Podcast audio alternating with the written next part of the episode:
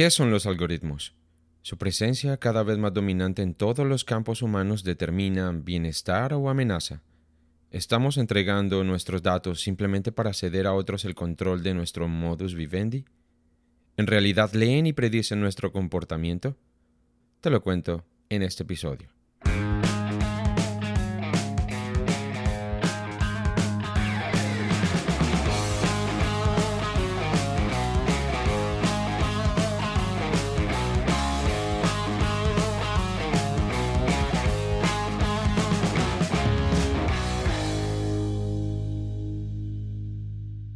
Para una mejor experiencia auditiva, te invito a utilizar audífonos.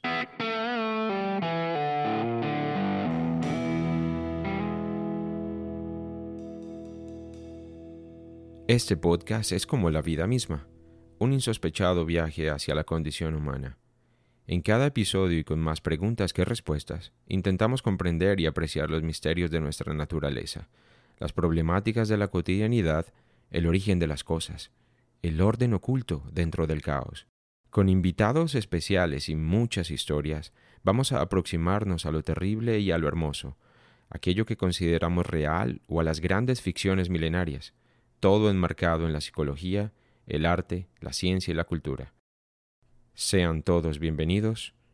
Este es el fin del mundo.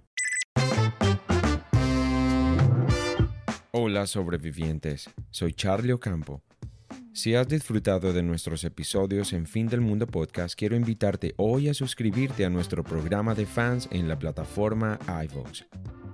Cada mes podrás escuchar dos episodios extra con un formato más personal e íntimo en el cual te cuento todo sobre mi proceso creativo, recomendaciones literarias y cinematográficas, así como el proyecto de nuestro nuevo canal de YouTube, del que seguramente vas a ser parte. Tu apoyo no solo motivará mi esfuerzo para entregarte contenido de alta calidad, sino que patrocinará muchos de los recursos necesarios para seguir haciendo viable la producción de un podcast de estas características. Instala gratis la app de iVox, suscríbete a Fin del Mundo Podcast y pulsa el botón Apoyar. Allí podrás elegir el aporte mensual que desees. Recuerda, con tu apoyo estarás contribuyendo a que la producción de nuestro contenido siga siendo de la mejor calidad, además de disfrutar del contenido extra solo para fans que seguiré produciendo cada mes. Si por ahora no decides hacerte fan, no importa, puedes continuar escuchando nuestros episodios generales sin ningún inconveniente. Confío en que en cualquier momento querrás sumarte a la comunidad sobreviviente y disfrutar de todo el material extra. Donde quiera que estés escuchándome, gracias por tu apoyo. Ahora sí, aquí comienza nuestro episodio.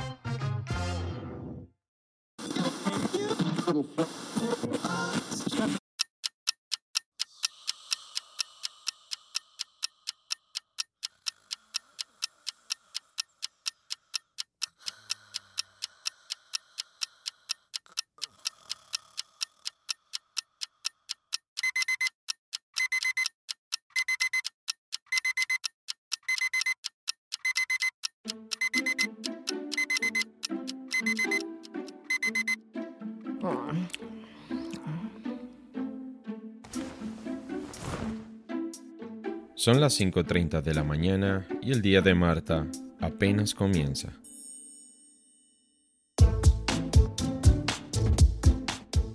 Por supuesto, luego de abrir los ojos y darse cuenta de que ya está totalmente despierta, lo primero que Marta hace es mirar su smartwatch y revisar su periodo de sueño, pulsaciones por minuto y niveles de descanso alcanzados.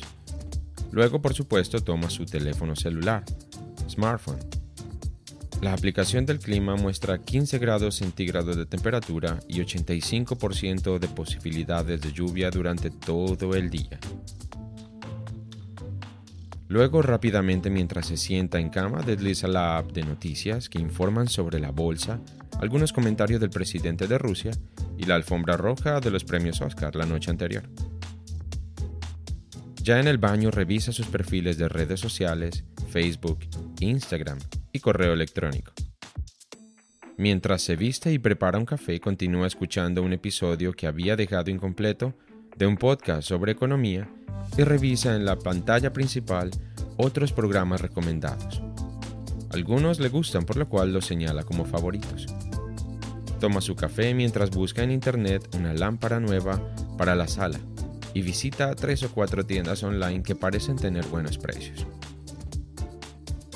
Algunos minutos después ya está conduciendo al trabajo, siguiendo las instrucciones de su GPS, por supuesto. Usualmente no lo utiliza en las mañanas, pero con la lluvia de hoy es mejor no fiarse, por lo cual confía a su smartphone la ruta más segura y rápida. Parquea, entra al ascensor y revisa nuevamente su teléfono antes de llegar a la oficina. Quiere ver un video en YouTube que su madre le compartió la noche anterior. Ingresa al link y la primera publicidad que aparece previa a la reproducción del video, quizás ya lo sabes. Sí, es por supuesto de lámparas para la sala.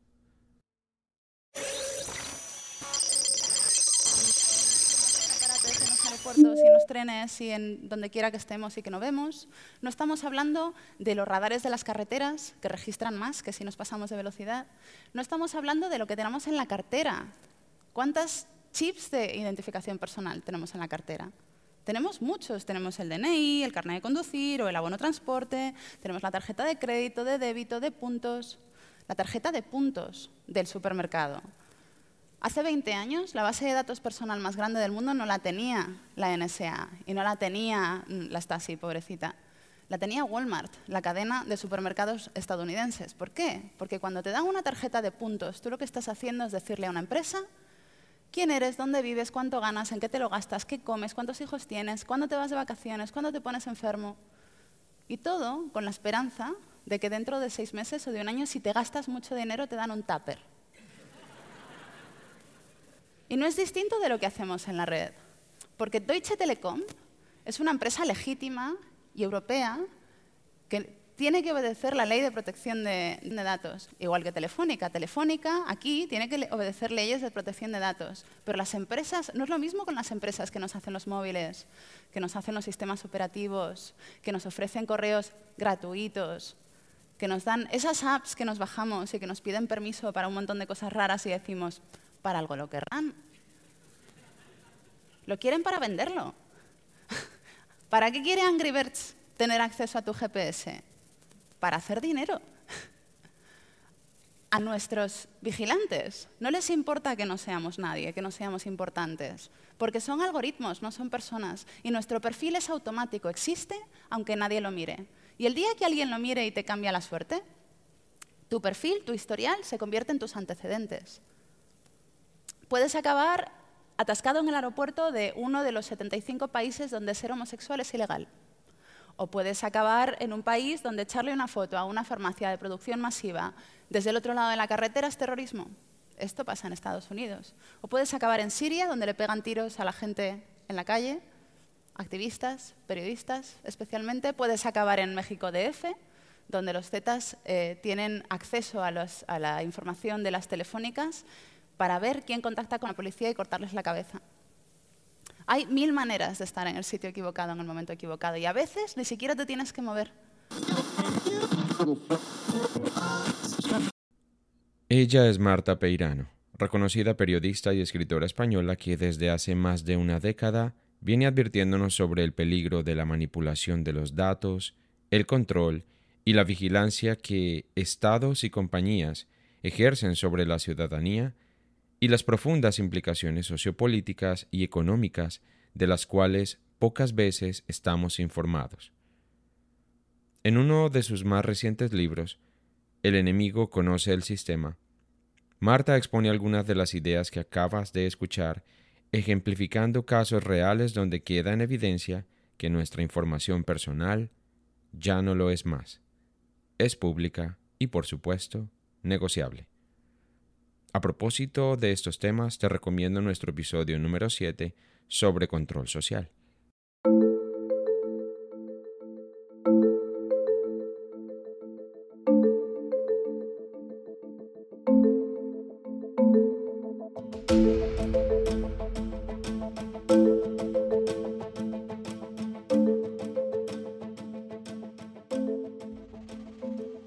Algoritmos, datos y control son un cóctel diario del que somos consumidores y al mismo tiempo productores.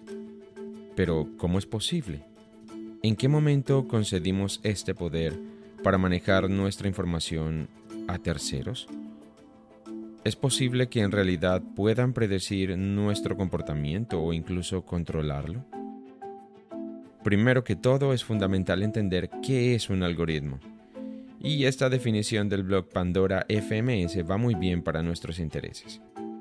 Si nos remitimos a las matemáticas, que es el ámbito en el que el término se origina, podemos decir que algoritmo es un conjunto ordenado y finito de operaciones que deben seguirse para resolver un problema.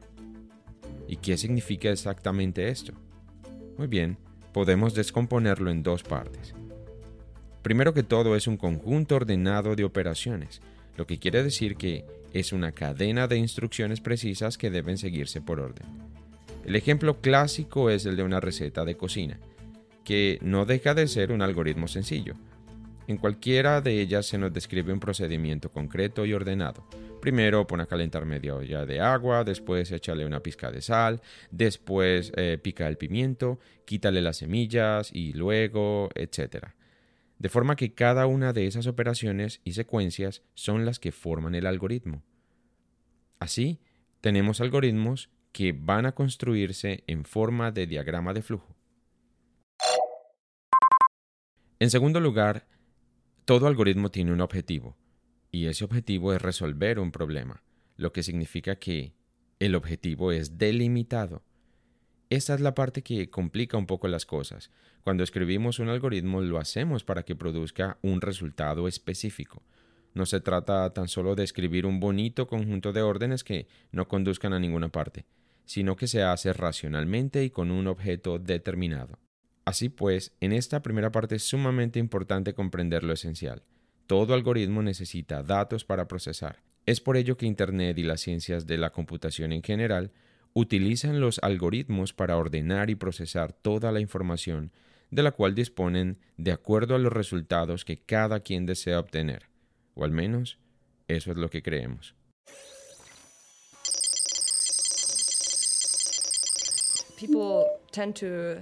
Las personas tienden a pensar que un algoritmo está aislado y que es capaz de pensar, pero no es el caso no es muy, no es inteligente en el sentido de la palabra para los humanos.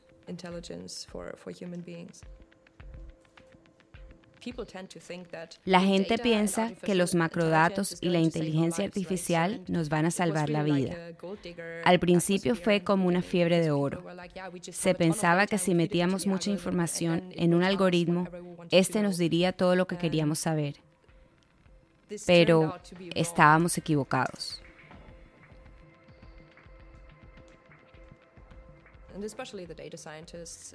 Los científicos de datos y matemáticos proclamaban que las matemáticas son neutrales por el hecho de ser matemáticas y que son más exactas y justas que cualquier ser humano porque no hay humanos involucrados. Solo hay datos y matemáticas. Maravilloso. Creo que para ellos fue duro ver que sus preciados algoritmos podían ser peor que los seres humanos.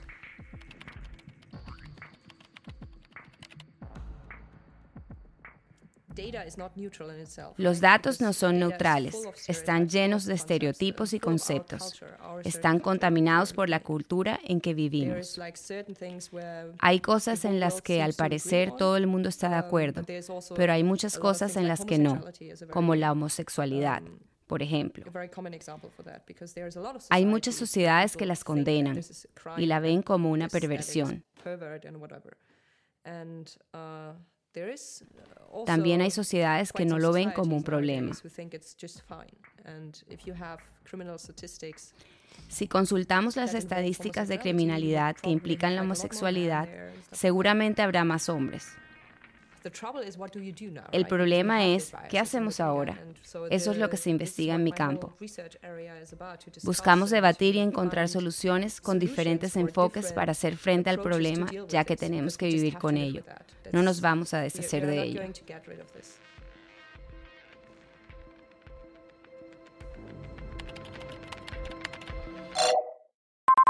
Maika Celica es una científica de datos que investiga si los algoritmos toman decisiones buenas y objetivas. Y es aquí donde precisamente se evidencia que el problema del control de la información y la manipulación social trasciende el sentimiento de conspiración o paranoia con el que en algunas ocasiones pretenden desvirtuarse los hechos. Uno de los primeros algoritmos en llamar popularmente la atención fue, por supuesto, el motor de búsqueda Google, que organiza millones de sitios web y arroja resultados de acuerdo a palabras clave e información indexada en las diversas bases de datos.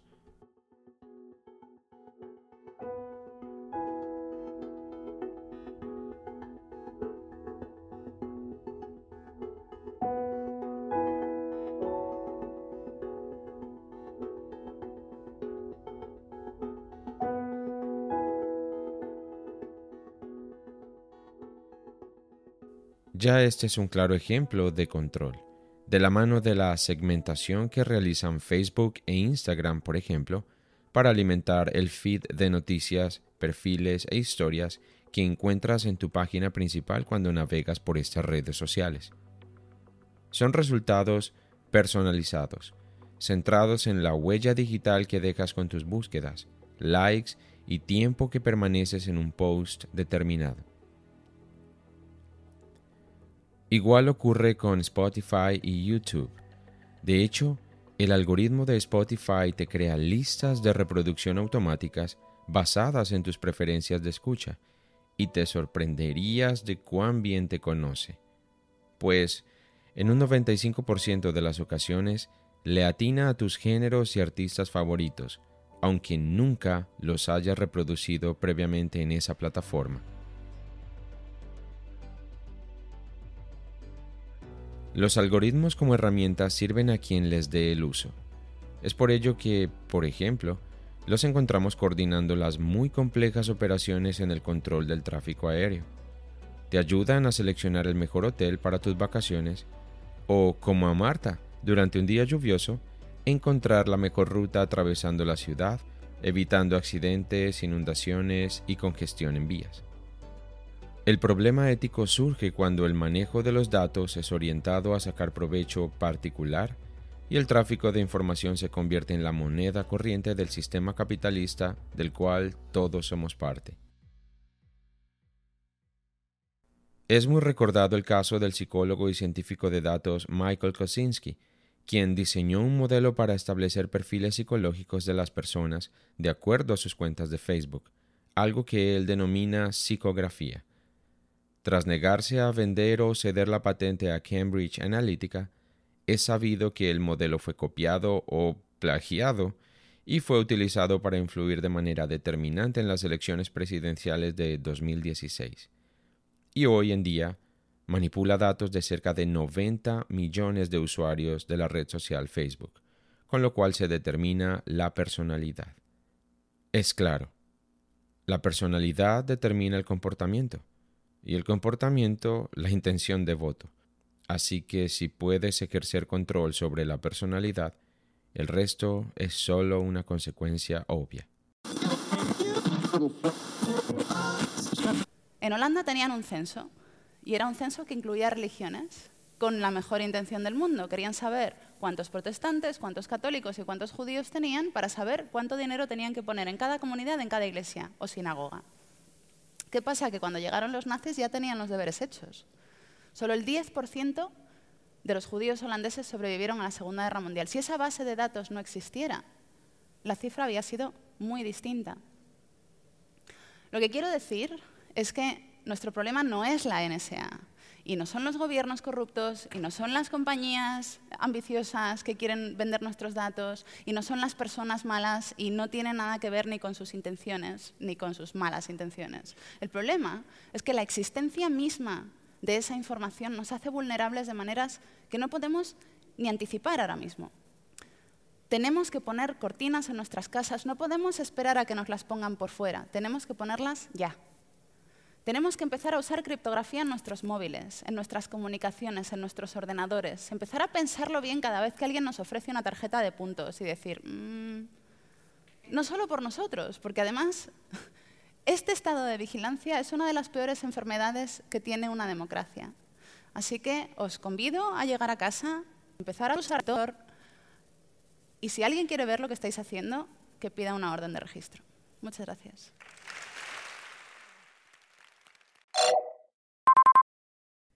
El lado negativo es más complejo de lo que aparenta. Muchos son los algoritmos que hacen de nuestro día a día algo más simple. No obstante, otros pueden convertir nuestras vidas en verdaderas pesadillas. Quizás la ciencia ficción se ha aproximado a estas cuestiones con aciertos bastante aceptables y es interesante revisar, por ejemplo, lo que pudimos observar en la última temporada de la serie Westworld. Uno de sus protagonistas está aplicando un empleo y la entrevista telefónica es conducida por una inteligencia artificial que tras valorar sus antecedentes decide negarle el puesto. Hoy en día los algoritmos ya están tomando ventaja sobre evaluadores o reclutadores humanos. Los procesos de selección de personal conducidos por algoritmos pueden fácilmente descartarte solo por la información que posee de ti, tu actividad en redes sociales, datos bancarios y demás, sin siquiera conocerte en persona. De igual manera, el sistema judicial está utilizando algoritmos para decidir sobre apelaciones, sentencias y la aptitud de un candidato para la libertad condicional.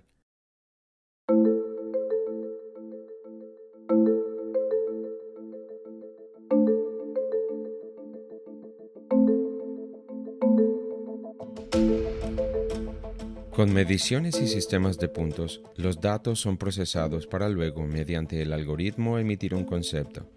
Apto, no apto. ¿Podemos confiar este tipo de decisiones a una inteligencia artificial? Es muy famoso el caso de Glenn Rodríguez, quien estuvo en prisión durante 26 años y tras solicitar la libertad condicional para poder salir y rehacer su vida, con un récord casi intachable de conducta, tuvo que apelar repetidamente ya que el algoritmo del programa Compass del sistema judicial de los Estados Unidos determinó que era un riesgo para la sociedad. ¿Son objetivos los algoritmos? ¿Pueden reemplazar la mirada humana allí precisamente donde es realmente necesaria? Por supuesto, son más eficientes que nosotros a la hora de controlar 200 aviones en vuelo simultáneo. Pero, lo son para establecer un criterio que se traslade al aspecto moral o ético de cualquier elemento relacionado con la condición humana?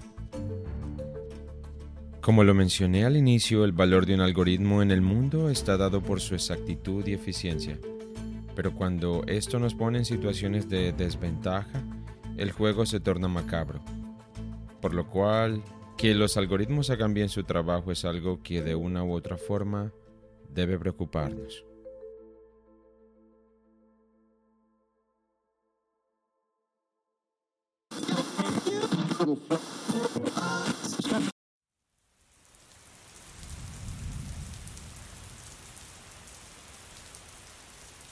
Son las 7 de la noche y la lluvia no da tregua. Marta regresa a casa empapada, pues su paraguas se dañó al abrirlo en la tarde al salir de la oficina. Tras cambiarse, revisa su smartwatch para confirmar cuántos pasos caminó y cuántas calorías quemó durante el proceso. Ahora tiene más tiempo para revisar su teléfono, por lo cual regresa a las redes sociales, acepta algunas solicitudes de amistad y lee un par de publicaciones sobre el avance de la pandemia. En cada uno de los blogs que visitó, encontró publicidad de la lámpara que tanto quiere además de anuncios y ofertas sobre paraguas. Ahora Marta prepara su cena y luego de ver el capítulo de su serie favorita irá a la cama a descansar. Nuevamente revisará las redes sociales antes de dormir y con ello entregará el último bloque de datos al sistema. Y eso sin contar lo que va a hacer su smartwatch mientras duerme. En la mañana el ciclo se reiniciará en un loop digno de cualquier episodio de Black Mirror.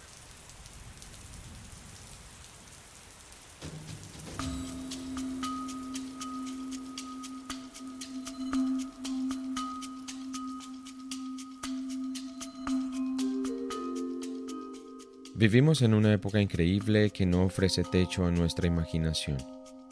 Sigo pensando en cómo la relación entre algoritmos y datos determinan los sistemas de control que regulan nuestras conductas del día a día. Inicialmente los algoritmos solo operaban con los datos o la información que nosotros les suministrábamos.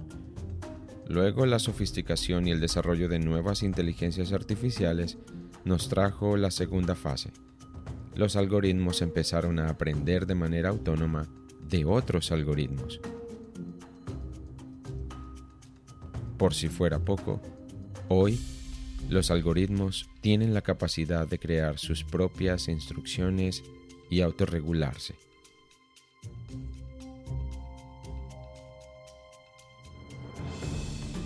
En este marco, confío en que encontraremos de igual forma los caminos para establecer normativas y parámetros de control que nos ayuden a sobrevivir esta infancia tecnológica.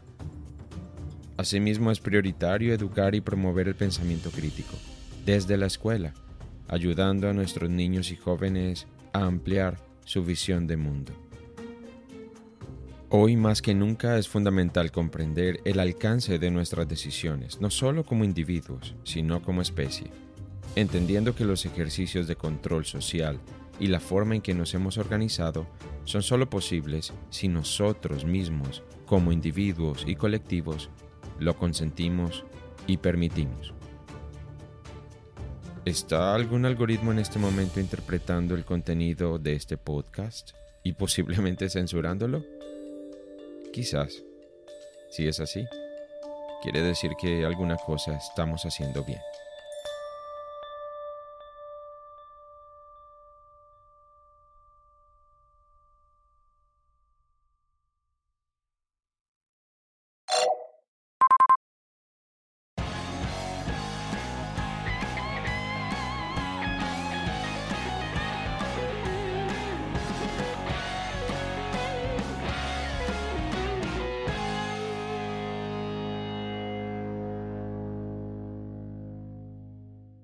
Vienen nuevos proyectos para mí como creador de contenido. No puedo dejar de compartirte esta alegría. Por ello, quiero invitarte a que continúes muy pendiente de nuestros episodios y redes sociales. Próximamente lanzaremos un nuevo canal de YouTube en el que encontrarás una extensión de algunos de nuestros episodios, así como nuevos contenidos siempre con el mismo enfoque documental.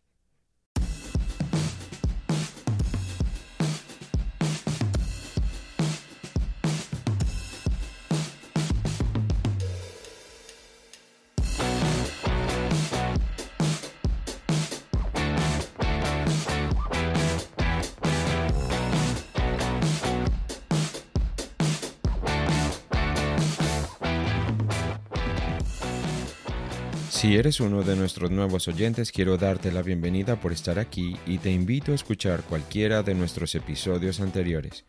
Si por el contrario haces parte de nuestra audiencia desde hace un tiempo, quiero agradecerte por ponerte los audífonos cada semana. Nuestra comunidad sigue creciendo, pero es muy importante que compartas nuestro contenido y recomiendes los episodios que encuentres valiosos o hayas disfrutado. Si te gusta Fin del Mundo Podcast y no te pierdes ninguna de nuestras entregas, vendría muy bien un like en cualquiera de las plataformas que utilices, o simplemente compártelo y regálale a otros la oportunidad que ya tuviste con cualquiera de tus episodios preferidos. En plataformas como iVoox y Apple Podcast, puedes también compartir tus comentarios o reseñas.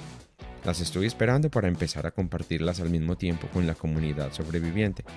Y recuerda que precisamente en iVoox como Oyente Plus puedes también escuchar todo el contenido sin publicidad y disfrutar de episodios extra solo para fans. Síguenos en Instagram, Facebook y Twitter. Encontrarás el link a estas redes sociales en la descripción del episodio. Y visita nuestro sitio web www.findelmundopodcast.com donde podrás escuchar los episodios en reproductor nativo de Simplecast, leer nuestro blog y suscribirte a nuestro boletín quincenal sobreviviente. También allí encontrarás las notas de cada episodio.